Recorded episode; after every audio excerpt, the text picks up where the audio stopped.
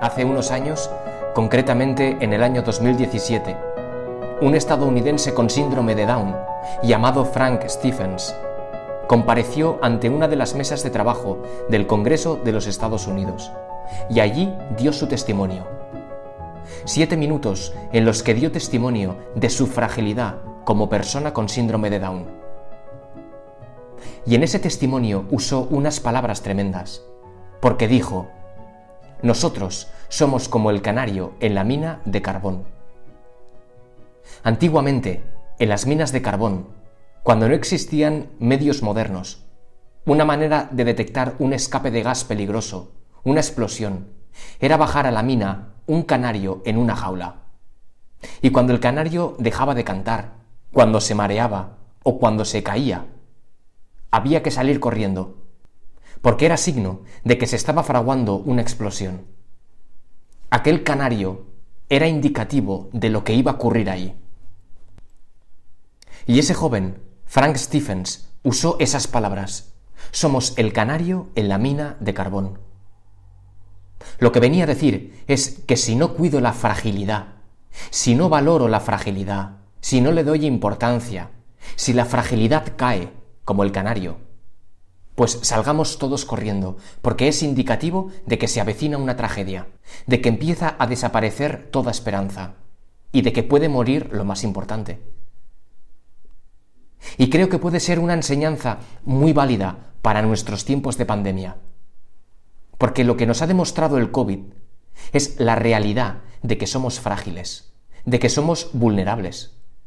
Nos ha demostrado que aquel seréis como dioses que resonó en el pecado original de Adán y Eva es la gran mentira y que conduce al hombre al abismo, lo lleva poco a poco a la muerte. Es decir, que la enseñanza que nos está dejando esta pandemia es la de cuidar nuestra fragilidad, porque somos frágiles, somos vulnerables. Y por lo tanto, la aceptación de los propios límites, reconocer nuestra debilidad, valorarla, darle importancia, como el canario en la mina de carbón, es el primer paso para dejar que el alma se esponje, para dejar que el alma se vaya llenando de esperanza. Lo que nos está demostrando esta pandemia es que ante tanto sufrimiento que nos rodea y que muchas veces no entendemos, ante el mal, ante la vulnerabilidad que experimentamos, pues se abren como dos opciones vitales. Por una parte, la opción de desesperarnos, de escandalizarnos. Escandalizarnos en el sentido de decir, ¿dónde está Dios? ¿Por qué Dios permite todo esto?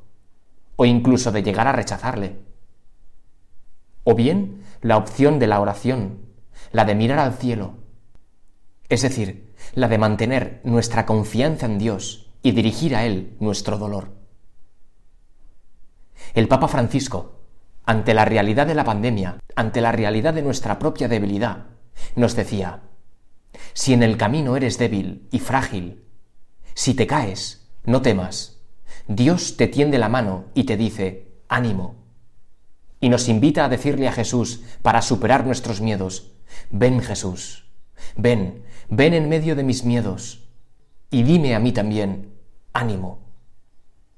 Contigo, Señor, seremos probados, pero no turbados, porque tú estás con nosotros en la oscuridad de nuestras noches, eres certeza en nuestras incertidumbres, palabra en nuestros silencios, y nada podrá nunca robarnos el amor que nos tienes. Jesús, en ti confío, en ti descanso. Y te pedimos, Señor, que nos concedas la gracia, porque es un don tuyo, un regalo tuyo, el aprender a descubrirte en esas situaciones de sufrimiento, de fragilidad.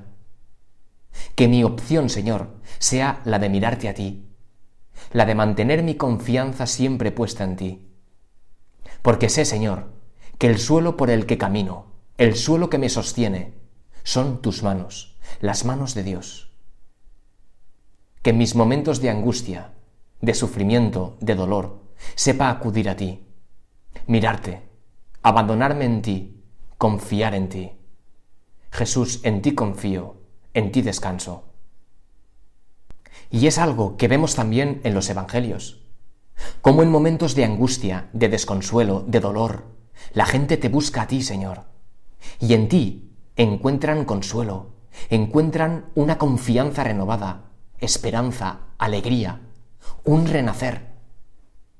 Por ejemplo, Jairo, cuando acude a ti para que cures a su hija y la resucitas. O aquella mujer hemorroísa que tenía pérdidas de sangre y se había dejado todo su dinero en médicos.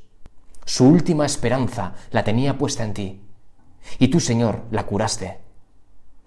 O el ciego Bartimeo, que en su dolor y en su desconsuelo te grita desde la cuneta. Y tú, Señor, no solo le curas, sino que le conviertes en apóstol. O la mujer adúltera, aquella mujer que fue sorprendida en flagrante adulterio, aquella mujer que esperaba ser apedreada, condenada. En ti, Señor, encuentra la salvación, una nueva vida.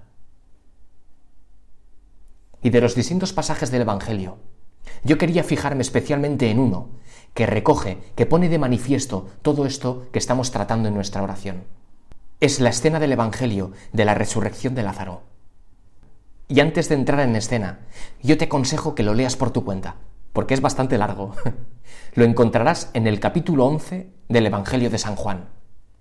Y que mientras lo leas, procures meterte en el Evangelio como si tú fueras un personaje más. Es una escena que seguramente ya conoces de memoria, sabes lo que sucede, sabes cómo termina. Por eso, cuando la medites, haz un reset. Que por un momento te olvides de lo que pasa y entres en escena. Y que sobre todo tengas la mirada puesta en Jesucristo, en sus palabras, en sus reacciones, en sus gestos. Es un evangelio del que se podrían sacar muchas consideraciones, pero yo me voy a fijar en una, que es el comportamiento del Señor ante la enfermedad y la muerte de Lázaro, el gran amigo de Cristo. Fíjate cómo empieza. En aquel tiempo, las hermanas de Lázaro le enviaron este recado a Jesús. Señor, el que tú amas está enfermo. El que tú amas, tu amigo íntimo, ese al que quieres como a un hermano, está a punto de morir ¿Y por qué me quiero fijar en el comportamiento del Señor? Pues porque si lees el pasaje entero, te darás cuenta de que es una amistad que, así de buenas a primeras, uno la podría poner en tela de juicio. Como sabes, el Señor tenía un cariño muy especial por los tres hermanos, por Marta, por María y por Lázaro. Y así lo dice San Juan en el, Evangelio. Jesús amaba a Marta, a su hermana y a Lázaro. Y las hermanas, envían a Jesús un mensaje para decirle que su hermano Lázaro está mal, está enfermo. Claro, y ante una petición de este calibre, uno, ¿qué reacción espera?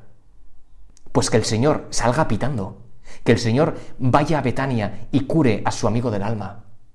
Si a mí ahora mismo me dicen, por ejemplo, que uno de mis hermanos está enfermo, está a punto de morir, salgo corriendo al hospital en el que esté. Pues es un poco lo que le llegó al Señor. El Señor, que amaba a Lázaro como a un hermano, le llega esa noticia. Señor, el que tú amas, tu amigo, está en las últimas. ¿Y qué sucede? Pues que el Señor no va. El Señor no acude a esa llamada. Cuando se enteró de que estaba enfermo, se quedó todavía dos días en donde estaba. Solo entonces dice a sus discípulos, vamos otra vez a Judea. Claro, y cuando llegan a Betania, Lázaro llevaba ya cuatro días muerto. Por eso aquí como que se podría poner en tela de juicio esa amistad de Cristo con Lázaro. No le quiere tanto, no ha curado a otros. ¿Por qué le deja morir? ¿Por qué no sale hacia Betania para curarle? ¿Dónde está Jesús en ese momento de necesidad? ¿Dónde está Dios en ese momento en el que sus amigos más íntimos lo necesitan? ¿Qué tipo de amigo eres tú, Señor, que permites que Lázaro muera? ¿Por qué, Señor, reaccionas así? ¿Por qué no saliste corriendo? Porque, Señor, es lo que yo habría hecho. Y Jesús quizá te responde, ya lo sé, es lo que tú habrías hecho, pero tú no eres Dios, ¿sabes? Tú hay cosas que no puedes hacer y yo sí. y voy a demostrar que mi amistad, mi cariño y mi amor por Lázaro está muy por encima de la que tú eres capaz.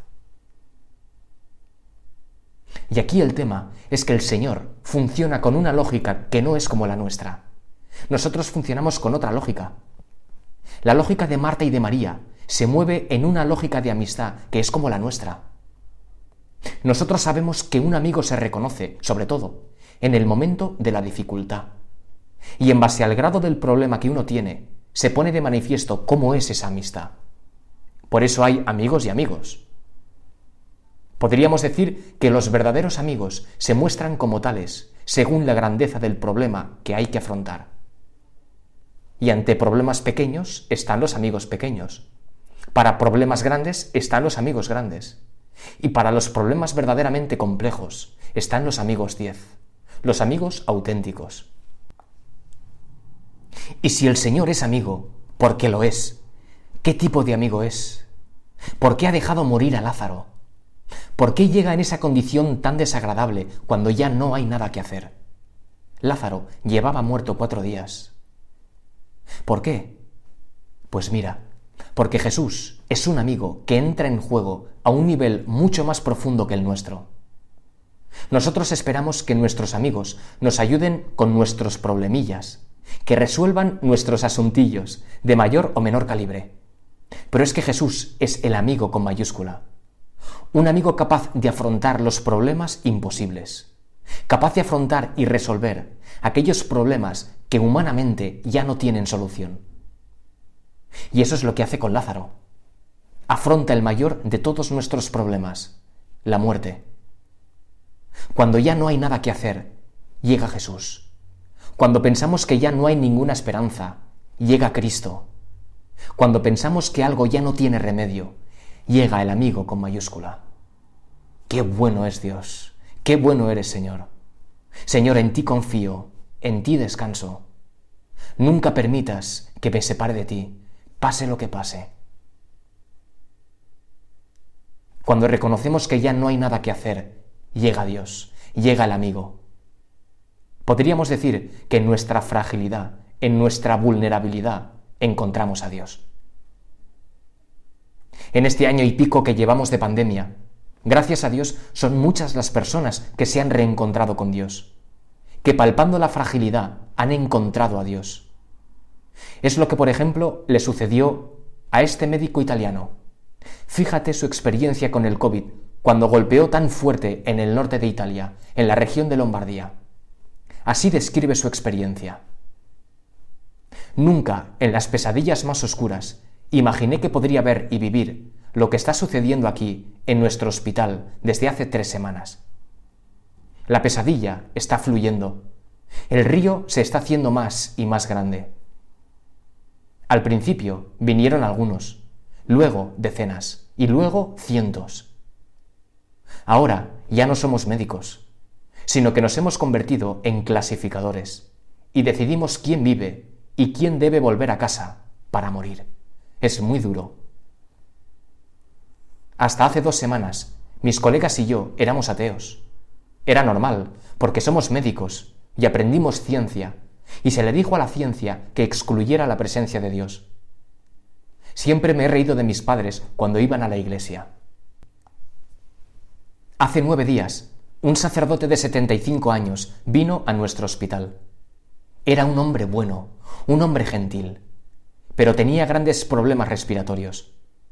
Llevaba un evangelio y nos impresionó que lo leyera a los moribundos y que los moribundos le agarraran de la mano.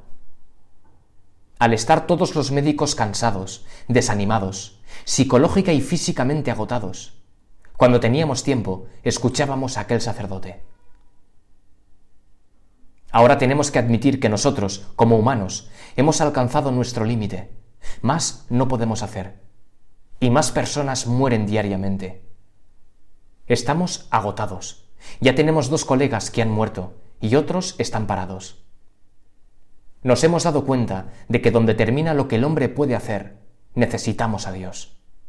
Y que comenzamos a preguntarnos cosas cuando tenemos algunos minutos libres. Hablamos entre nosotros y no podemos creernos que de ateos feroces nos hayamos convertido en creyentes para encontrar nuestra paz, pidiéndole al Señor que nos ayude a resistir para que podamos cuidar a nuestros enfermos. Ayer murió aquel sacerdote de 75 años, que hasta hoy, a pesar de que tuvimos más de 120 muertos en tres semanas en el hospital, todos habíamos terminado queriendo. Estamos destrozados, porque el anciano sacerdote logró, durante su breve estancia, traernos una paz que ya no esperábamos encontrar. Aquel sacerdote se fue al Señor, y pronto lo seguiremos nosotros, no sabemos cuándo. Llevo sin estar en casa más de seis días, no sé cuándo comí por última vez, y me doy cuenta de mi fragilidad en esta tierra, pero quiero dedicar mi último aliento a ayudar a los demás. Estoy feliz de haber regresado a Dios mientras estoy rodeado por el sufrimiento y la muerte de mis semejantes. ¿Dónde está Dios? Dios está en aquellos momentos en los que pensamos que ya no hay nada que hacer. ¿Dónde está Dios? Dios está en los imposibles de nuestra vida. ¿Dónde está Dios? Dios está cuando humanamente ya no hay esperanza. El testimonio de este médico es un caso concreto en el que en medio de una pandemia, de un sufrimiento, el hombre puede encontrar a Dios. Porque es muy cierto aquello que escribió C.S. Lewis en su libro El problema del dolor. Decía, Dios nos susurra en nuestros placeres, nos habla en nuestra conciencia, pero grita en nuestro dolor. El dolor es su megáfono para despertar a un mundo de sordos. Dios no calla mientras sufrimos. Nos habla, incluso nos grita, precisamente a través de nuestro dolor. Podríamos decir que en la fragilidad, en el dolor, es donde podemos escuchar la voz aguda de Dios que nos llama. Pues Señor, cuando no encontremos sentido al dolor y ya no sepamos qué hacer, que te busquemos a ti, como hicieron Marta y María, que lo abandonemos en tus manos. Señor, pase lo que pase, ocurra lo que ocurra, por muy duro que sea, que jamás me separe de ti. Jesús, en ti confío, en ti descanso. Es verdad que no es fácil, se requiere una gran fe, una confianza tremenda. Es como atravesar una zona oscura, una zona en tinieblas. Pero en esa zona oscura, en esas penumbras, está Dios, está el Señor, y Él es el camino. Señor, en ti confío, en ti descanso. Y que nunca pierda de vista la realidad de que tú, mi buen Dios, siempre, siempre estás junto a mí. Ojalá que esta pandemia saque de nosotros lo mejor. Y ojalá que pongas en sus manos, en las manos de Cristo, que son las mejores, tus limitaciones, tus miserias, tus desesperanzas, y así puedas escuchar su voz que te dice, no temas, yo soy la resurrección y la vida. Yo soy Dios. Yo lo puedo todo. Yo hago nuevas todas las cosas. Yo soy el único capaz de convertir en vida esas situaciones de tu corazón, de tu alma, de tu existencia que tú consideras ya muertas. Esas cosas en las que piensas que ya no hay nada más que hacer. Yo sí puedo. Confía en mí. Porque quiero que sepas una cosa, que tanto como a Lázaro, te quiero a ti. Jesús, en ti confío, en ti descanso.